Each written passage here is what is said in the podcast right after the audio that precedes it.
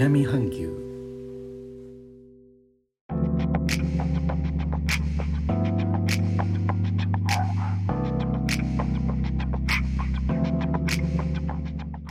インドネシアから高野です。日本との間約6000キロジャワ島中部の古い都ジョクジャカルタからお送りしております。日本とは一味も二味も違う東南アジアのライフスタイル声でお届けします。感染防止の規制をまとめたいわゆる活動制限レベルはジャワ島とバリ島を含むインドネシア全体で5月24日以降6月6日までとされています。期限を迎えてさらに延長になるのか政府の正式な発表が待たれます。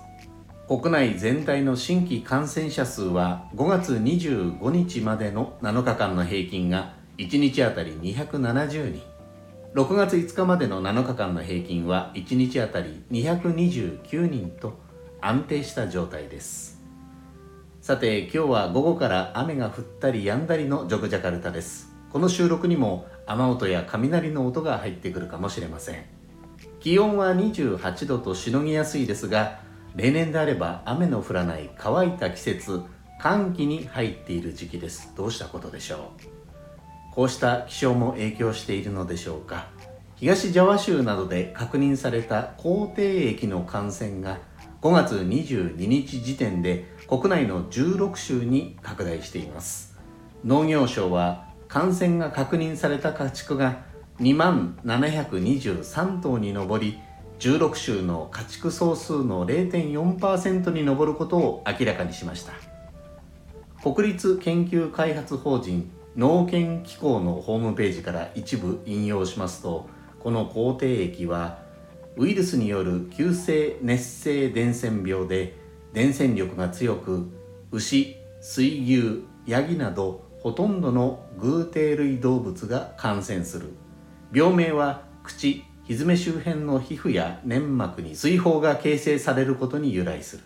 致死率は大人になった家畜では一般に低く数パーセント程度しかし移動制限で流通にも影響が大きくなる。引用終わります。ということですがこの口蹄疫を話題にしていますのはインドネシア。今年は7月7月9日土曜日にイスラム教の犠牲祭イドゥル・アドハを迎えます。犠牲に捧げる牛やヤギの需要が高い時期です。今後の動向が注目されます。ということで改めまして皆さんこんばんは。高野です。お元気ですか？お元気よあの今日はちょっとなんか曲がってるようなあのお元気でございますが。いつもお元気にありがとうございます。